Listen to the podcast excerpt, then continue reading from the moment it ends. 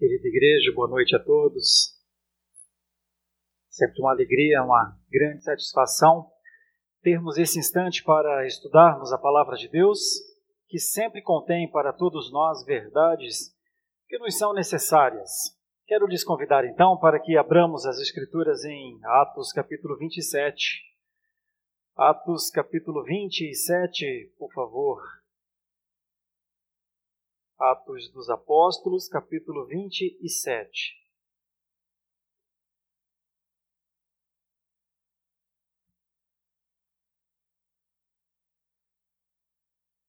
Atos dos Apóstolos, capítulo 27.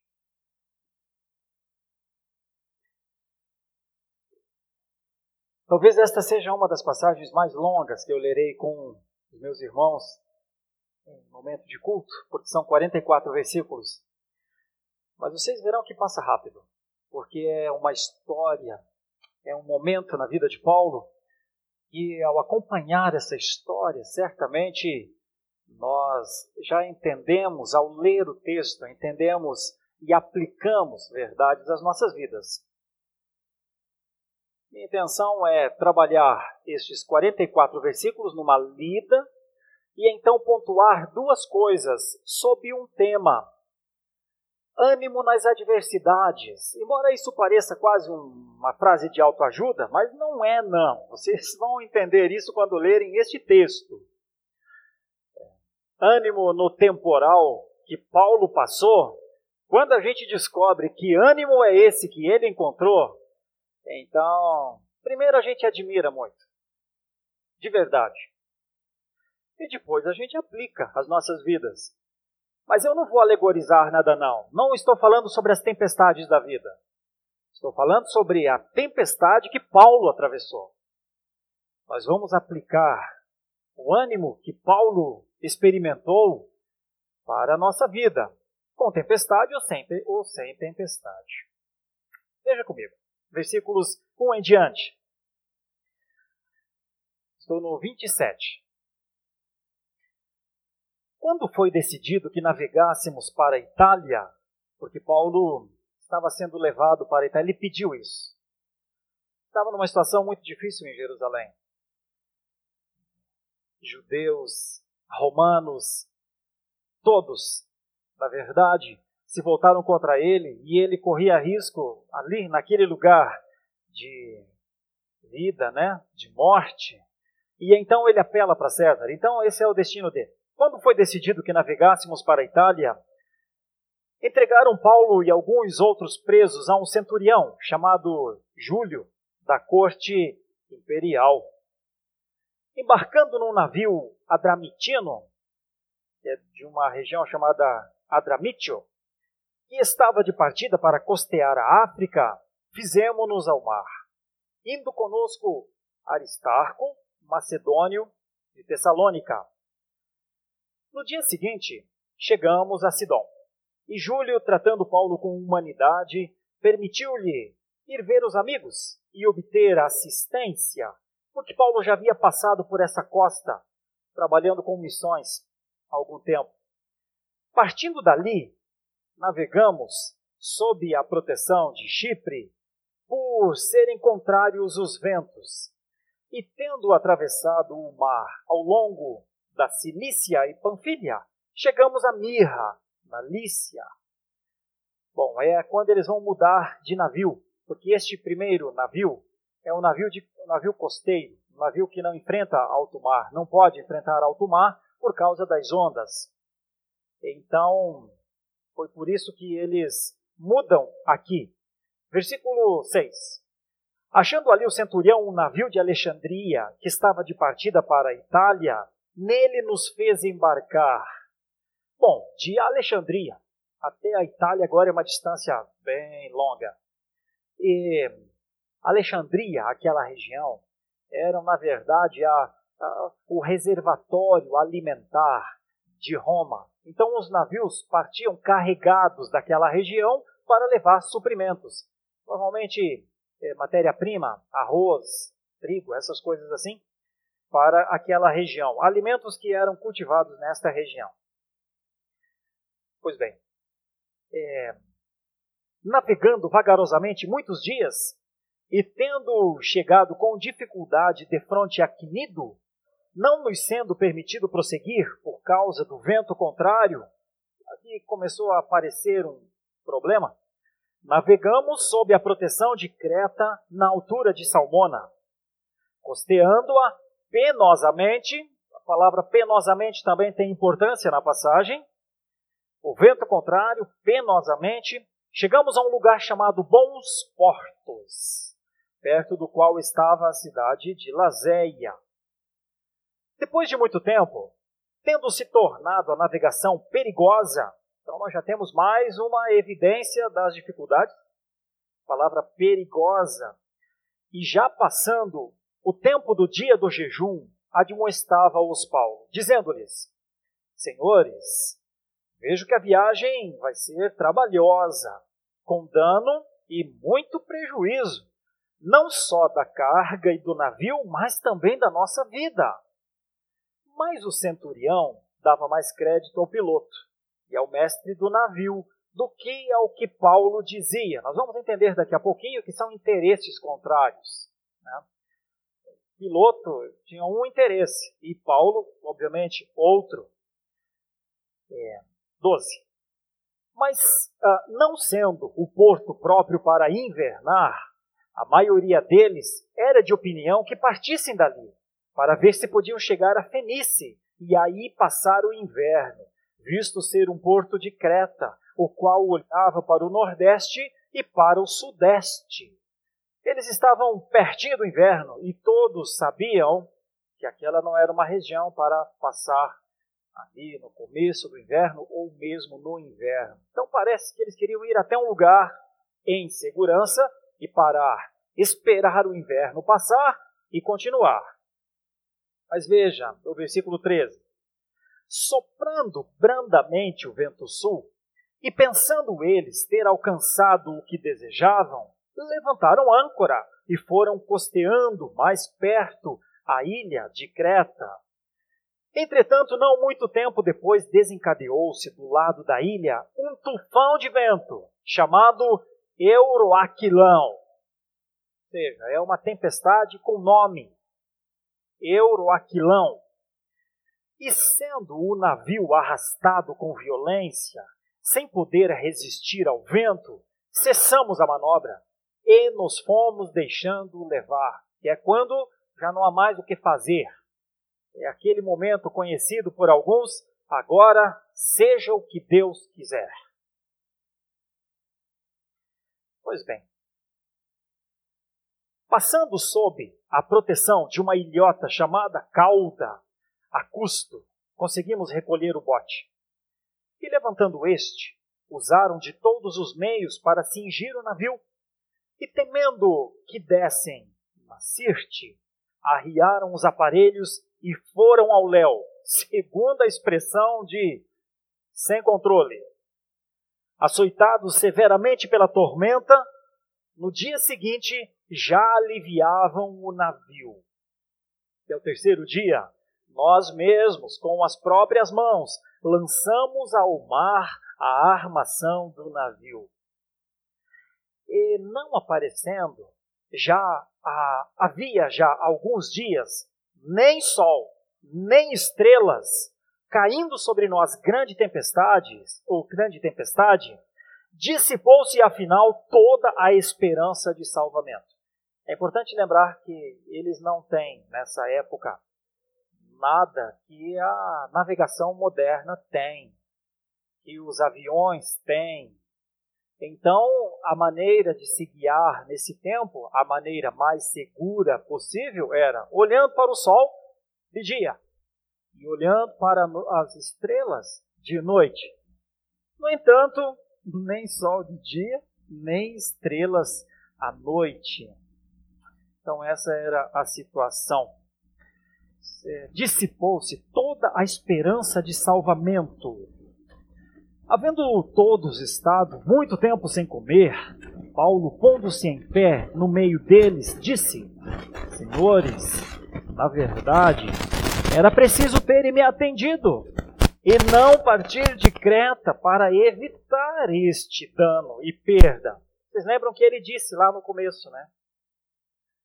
Mas o centurião está cuidando de Paulo, na verdade, está comissionado para cuidar de Paulo, queria levar primeiro Paulo até Roma e depois porque o piloto do navio queria levar o produto que estava no navio, né?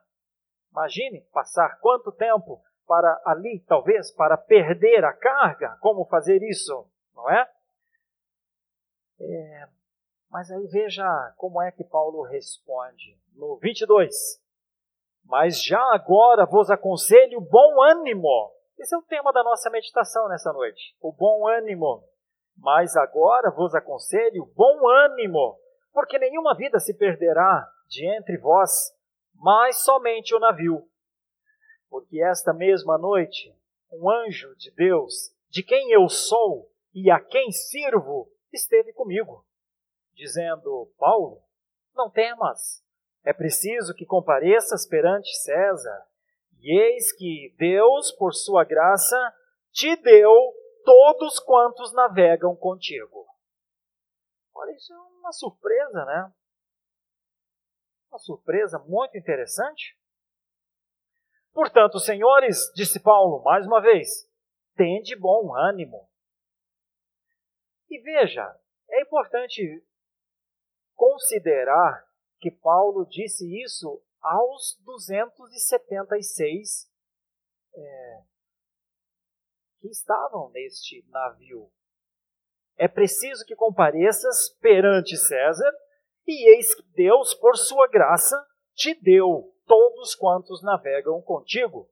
Portanto, Senhor, estende bom ânimo, pois eu confio em Deus, que sucederá do modo porque me foi dito. Porém, é necessário que vamos dar a uma ilha.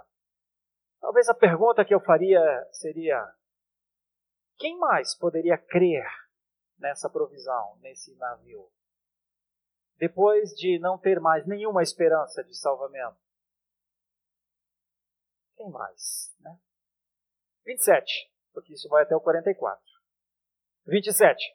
Quando chegou a décima quarta noite, sendo nós batidos de um lado para o outro no mar Adriático, por volta da meia-noite, pressentiram os marinheiros que se aproximavam de alguma terra.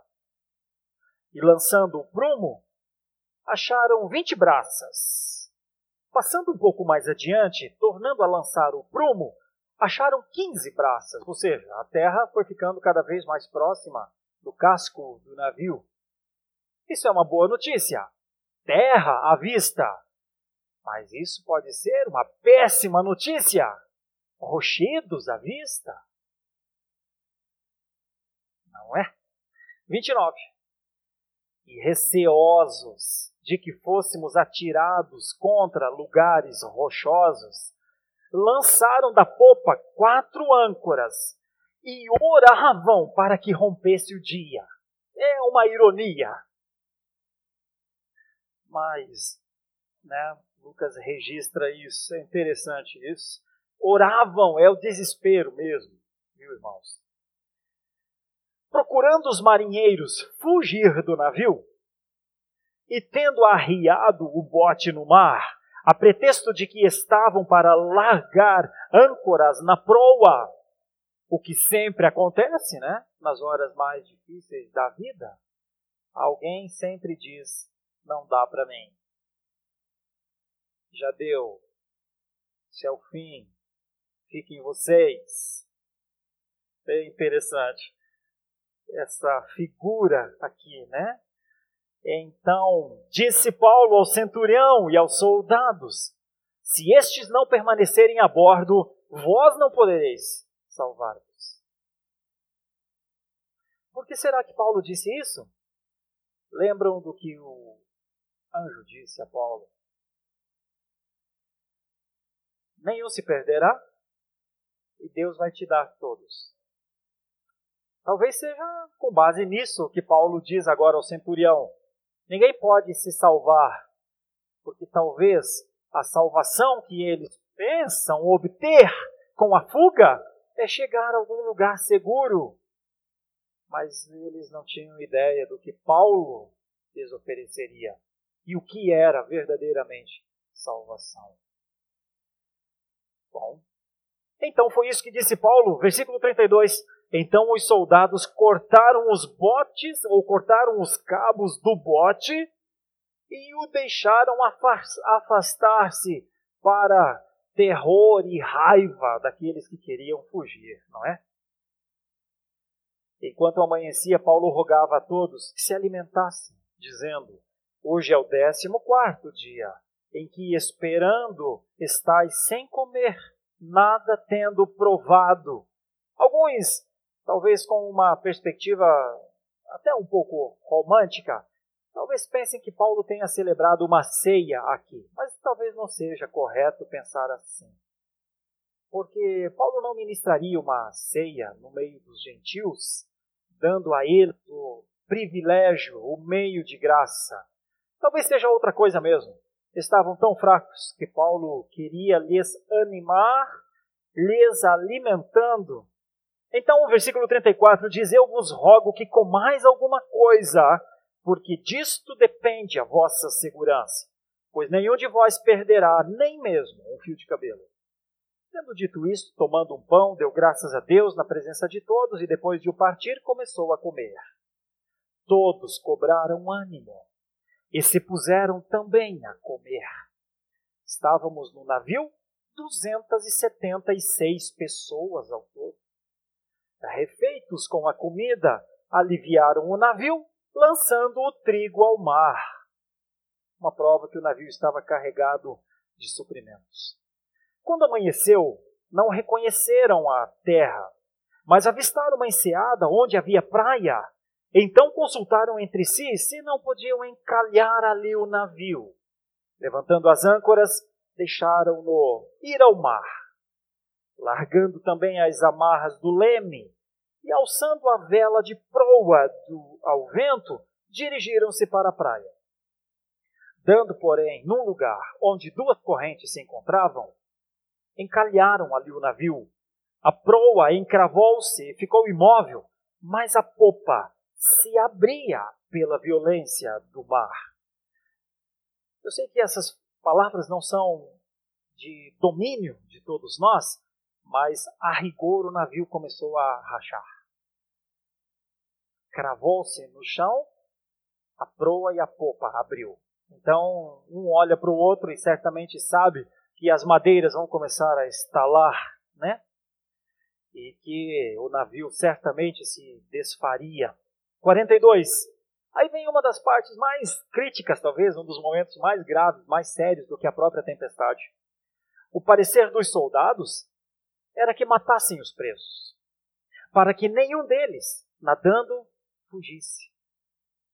Uma questão de honra, normalmente, que os soldados tinham uma honra parecida, entre aspas, com aquela do carcereiro, que quando, no momento que Paulo estava preso, em Filipos, quando é, a prisão, né, por causa de uma provisão de Deus, se abre, então os presos vão fugir e o carcereiro tira a espada para se matar, porque havia se ele tinha recebido uma ordem de não deixar os presos fugirem. E aqui os soldados parecem é, fazer uso desse mesmo expediente, ou tentam fazer uso desse mesmo expediente. Matar a todos. Mas o centurião, querendo salvar a Paulo, impediu-os de o fazer. E ordenou que os que soubessem nadar fossem os primeiros a lançar-se ao mar e alcançar a terra.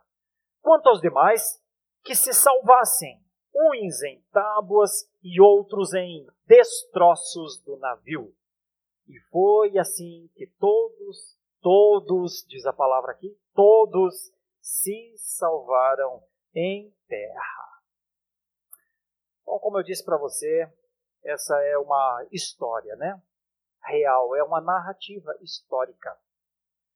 Isso verdadeiramente aconteceu e nos dias atuais pensadores que estudam os textos em profundidade dizem que essa é uma narrativa de, de, de procedimentos náuticos que se praticava naquela época. Estes eram os procedimentos náuticos. Todos os procedimentos que estão aqui são reconhecidos por marinheiros como é, forma de navegação antiga. O que para nós não é necessário, porque nós entendemos o texto como uma verdade, nós, nós sabemos que isso verdadeiramente aconteceu. Mas para aqueles que talvez tivessem dúvidas ou tenham algum tipo de dúvida sobre a veracidade das Escrituras, este é mais um dos argumentos. A forma como isso foi narrado mostra cabalmente as tentativas de defesa de um navio em perigo. E eles fizeram de tudo, ou eles fizeram o melhor.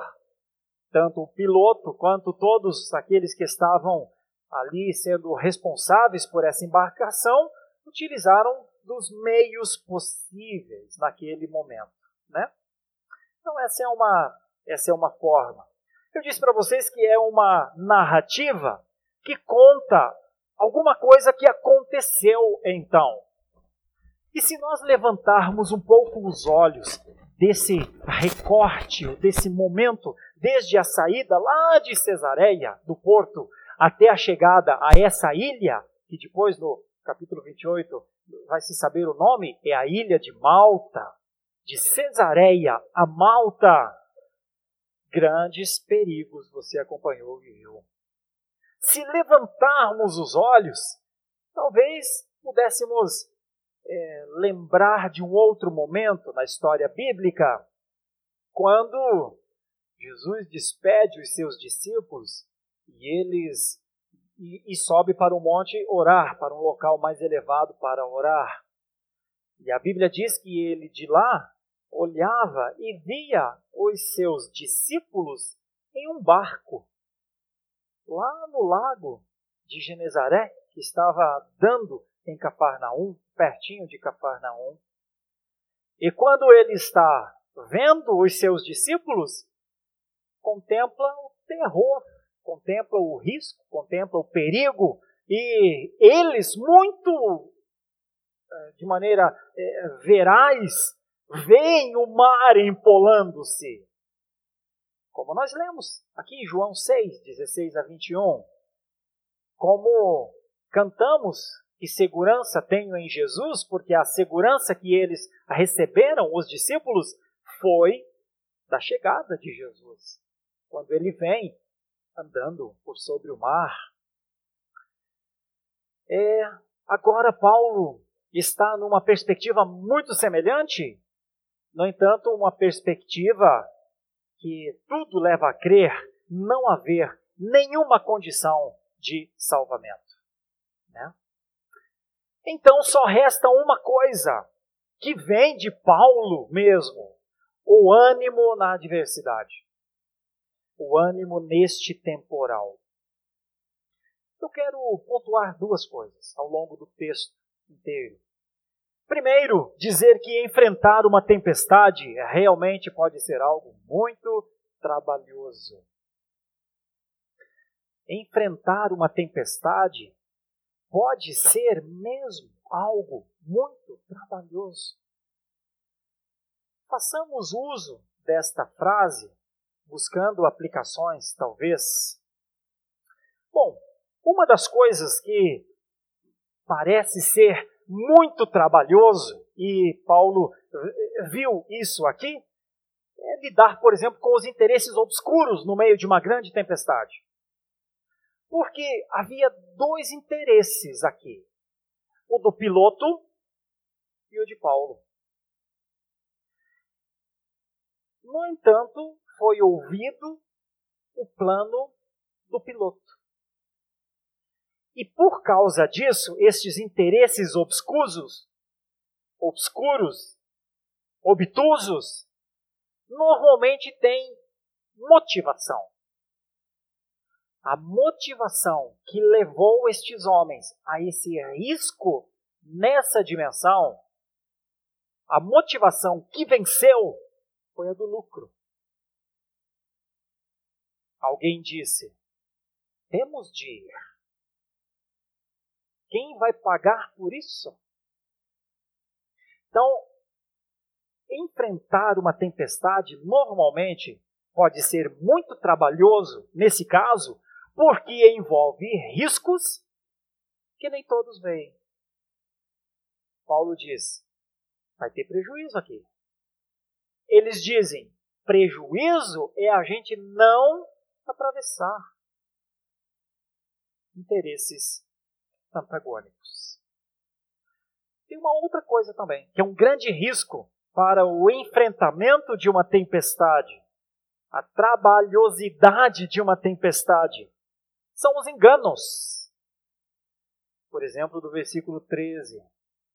Ah, quando eles viram aquela brisa, eles disseram: não vai ter tempestade.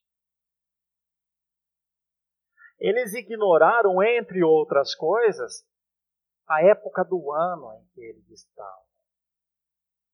Então vê aquela brisa leve e diz: caminho vai ser seguro.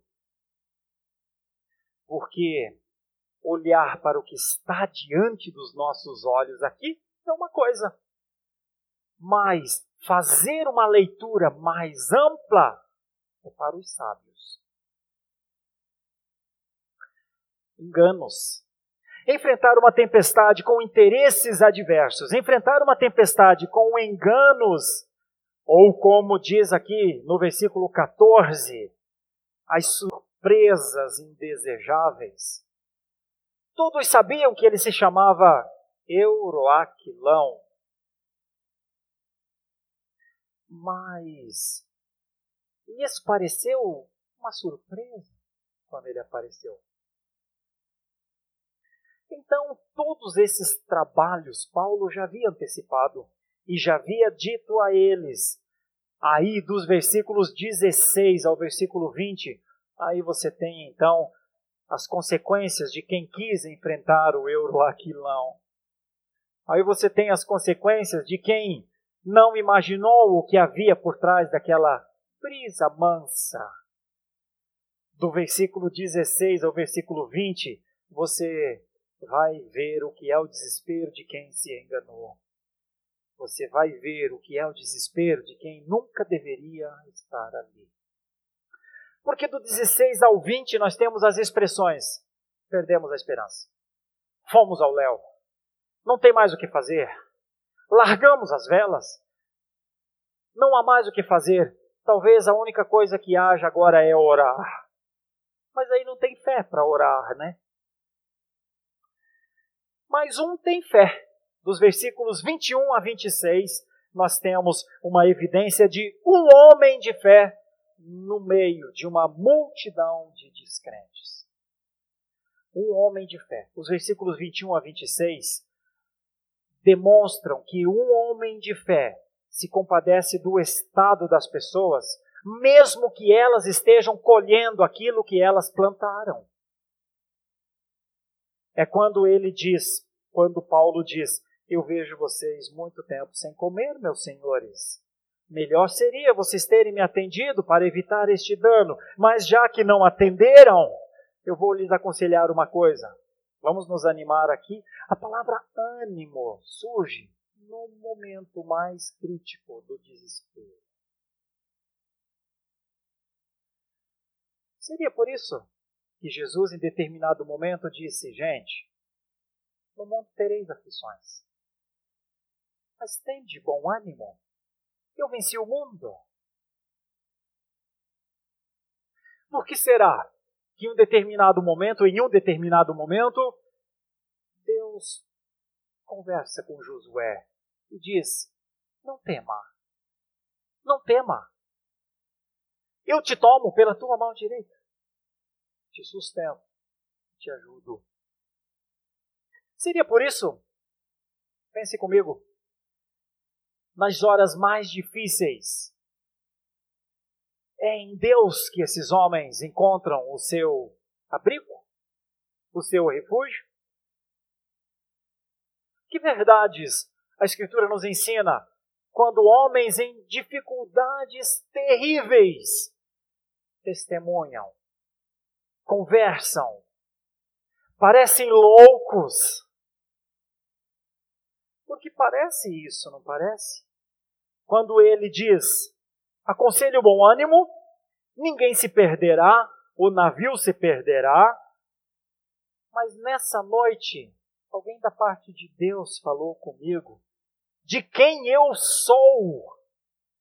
É uma expressão muito interessante do governo de Deus, da soberania de Deus, porque esse é um tempo em que a criação de deuses era para que os deuses fizessem as vontades das pessoas. No entanto, Paulo diz: Este Deus, dele eu sou. Não é ele que é meu Deus. Eu sou dele. E sirvo a ele. Então, essa é uma mensagem muito, muito contracultural, porque ela é uma mensagem muito diferente do que se fala sobre Deus na sua época e, ao mesmo tempo, com o testemunho que essa frase carrega. E aí ele diz: A quem sirvo e que esteve comigo, dizendo Paulo: Não temas, é preciso, você já ouviu, já li isso aqui no começo o que Paulo está, mais uma vez, testemunhando é da graça de Deus. A graça de Deus no meio da adversidade. Então, por que é que Paulo fala de ânimo, meus irmãos? Fala de ânimo, não porque o ânimo os salvará. Ele fala de ânimo por saber quem é o Deus que ele serve. Outra coisa, Paulo está firmado na palavra de Deus. Primeiro, que Deus já havia dito para ele lá atrás. Eu já li com vocês, estudei aqui nas meditações passadas. E agora nessa, é a palavra de Deus que novamente diz: é porque você vai a Roma, você vai até César. Você percebe como a palavra fez com que Paulo não tivesse o mesmo medo de todos os outros? Bom, isso é muito importante, porque Paulo e tantos quantos confiam na palavra não precisam temer. Ao passo que, para quem a palavra não é a voz do governo de Deus, ah, é bom temer como eles. Bom, então a primeira coisa que eu quero fundamentar aqui com os meus irmãos é: enfrentar uma tempestade pode ser muito trabalhoso, mas Paulo resolveu enfrentá-la com fé e coragem. Veja a segunda parte. Bom, o negócio não está muito bem, não está muito seguro, não é uma não é, uma, não é numa piscina que eles estão andando, né? Na verdade, os versículos 27 para frente vão apontar outras coisas bem perigosas. E eu vou denominar isso como ameaça fatal. Vou dizer que enfrentar uma tempestade pode ser, sim, ou pode conter, sim, uma ameaça fatal. Na primeira parte não parece que seja tão grave, porque eles estão só cumprimentando o euroaquilão. Mas quando eles andarem um pouco mais, navegarem um pouco mais, então eles verão o que aquele tufão faria. E se for assim, ou quando é assim, quando a ameaça é nessa proporção, é muito possível que aconteça o que os versículos 27 a 29 parecem demonstrar: medo. Bom, Paulo havia dito um pouquinho atrás: não temais. A palavra não temer é uma palavra semelhante a não ter medo. Não tenham medo. É a palavra que nós temos na língua portuguesa é, o sentido de fobia. Não tenham fobia. A palavra medo, na, no original, aqui como a, a Bíblia foi escrita, é, é, a palavra, inclusive, da fobia. É phobos.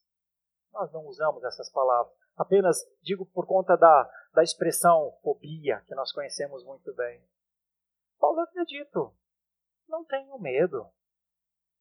Não tenham medo, porque da parte de Deus parece que veio uma garantia. Por isso ele fez a pergunta no início: quantos creriam?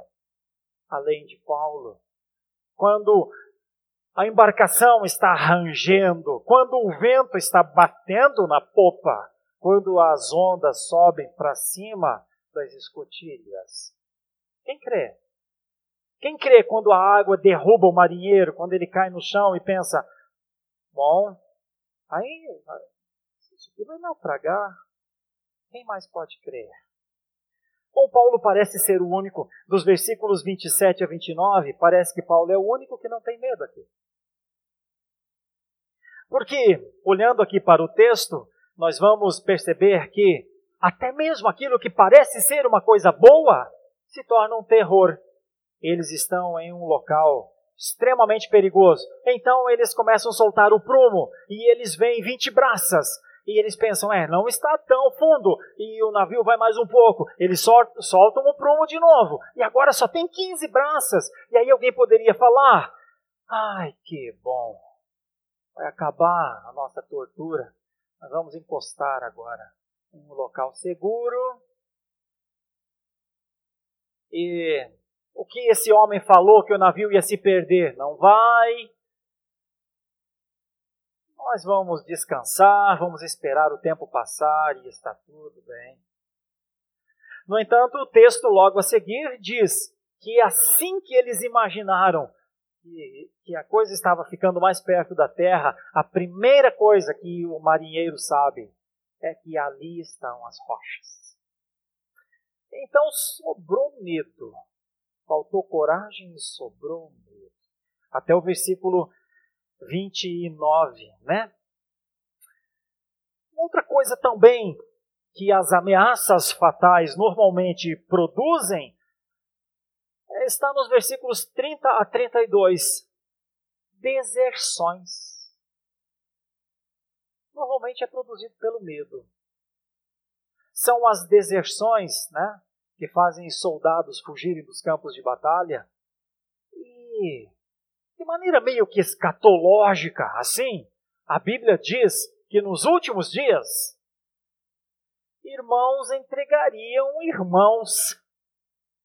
Sabe quando, naquele momento em que vai ser cobrado, naquele momento em que será visto claramente quem, quem é cristão mesmo, quem está para viver ou para morrer por Cristo, sabe, naquele momento, que está em outra passagem, você não precisa abrir lá no livro de Mateus, no capítulo 24. É dito e explica o que é o amor se esfriar até mesmo entre cristãos. Deserção é algo assim. Os marinheiros mostraram isso quando tentando enganar o piloto, meio que assim querendo parecer que estavam largando mais uma âncora, estavam soltando o bote. Mais ou menos como aquele piloto de um navio de uns quatro, cinco anos atrás, mais ou menos, que na costa italiana se chocou contra as rochas. O piloto chamava-se Schettino e as charges o chamam de cretino. Vocês lembram disso? Quando ele fugiu do navio num bote e os áudios vazaram, né? E então alguém do bote dizia: Maque, tu é o piloto, como que tu tá fugindo? E ele responde: Mas tem gente morta lá, e eu vou ficar lá. Mais ou menos assim.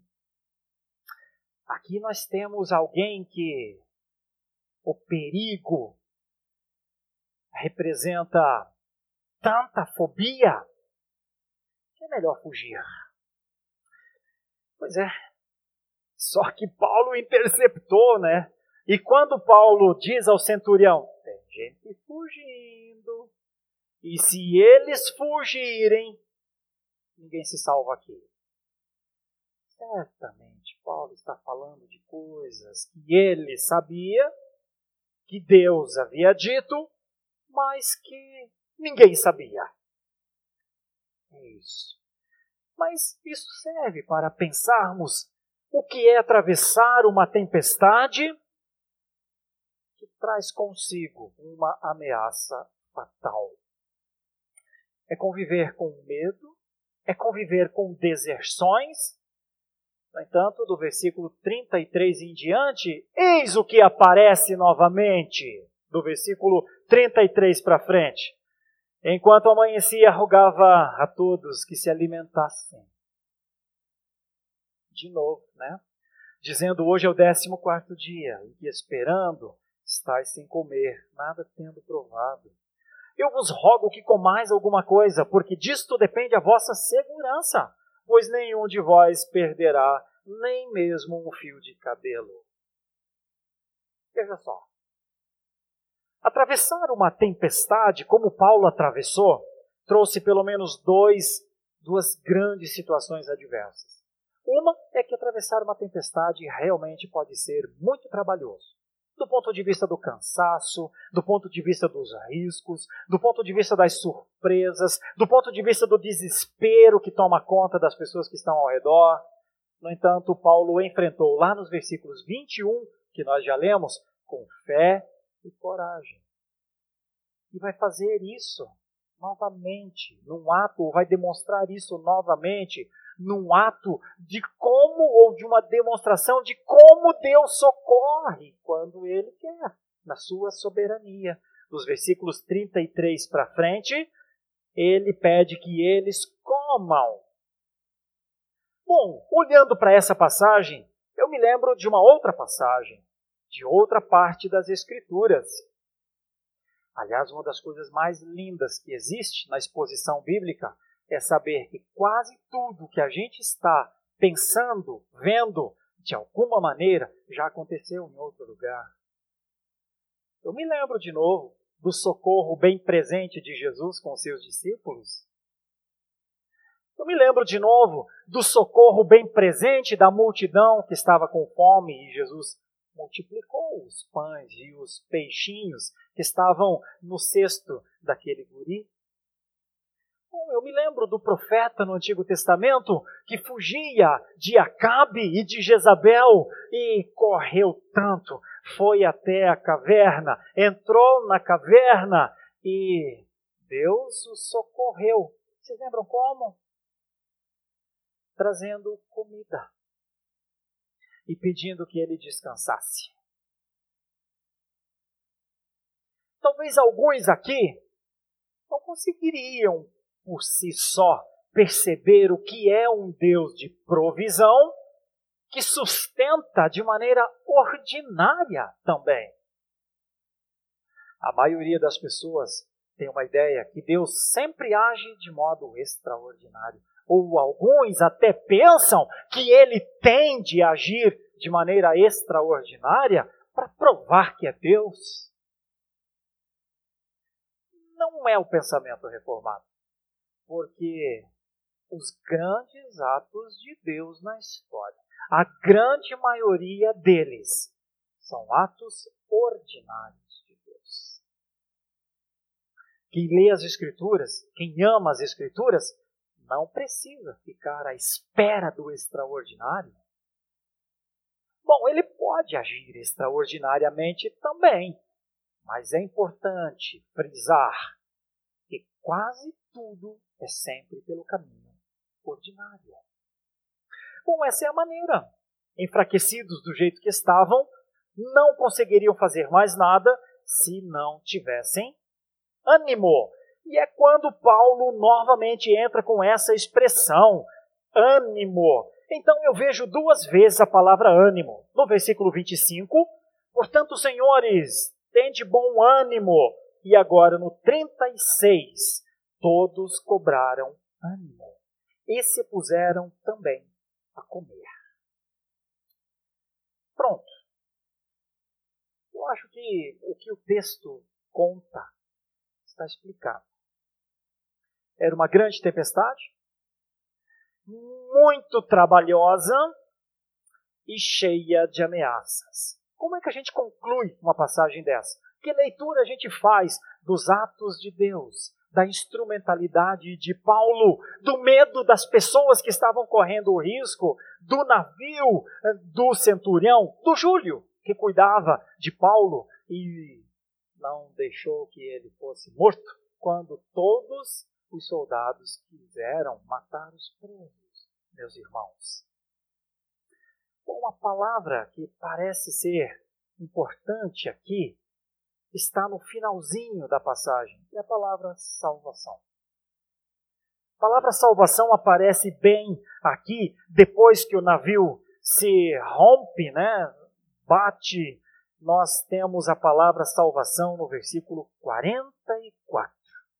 Quanto aos demais que se salvassem, era uma ideia, uns em tábua, outros em destroços, e foi assim que todos se salvaram em terra. O que nós podemos extrair disso que, num primeiro momento, dos versículos 21 até o versículo 38, demonstram uma predição? Paulo disse: confiem, é que nós vemos que a partir do versículo 39 tem o seu cumprimento. Algumas verdades que nós podemos extrair então dessa passagem. A primeira, quando um homem de Deus fala da parte de Deus, fala as palavras de Deus, pode crer. Quando a palavra de Deus é mais forte do que as circunstâncias ao nosso redor, podemos crer quando o, entendimento dos propósitos de Deus são realmente assentidos no nosso coração, na nossa alma, no nosso ser, podemos descansar, sim. Não cabe na fé cristã reformada? O desespero para com a vida, o terror, a fobia para com uh, os imprevistos? Parece não caber no conjunto da graça de Deus a paz e a segurança que Cristo dá, parece não caber dentro desse conjunto o desespero. Quantas verdades nós podemos extrair de uma narrativa histórica como essa? Por que ela está registrada? O que isso quer contar? Deixa eu lhe dizer uma coisa só e você vai entender tudo. A palavra de Deus é uma só. O que ele disse, ele cumpre. Isso aqui não é para a glória de Paulo. Isso aqui não é para a glória do centurião. Isso aqui não é para o piloto. Isso aqui é para a glória de Deus.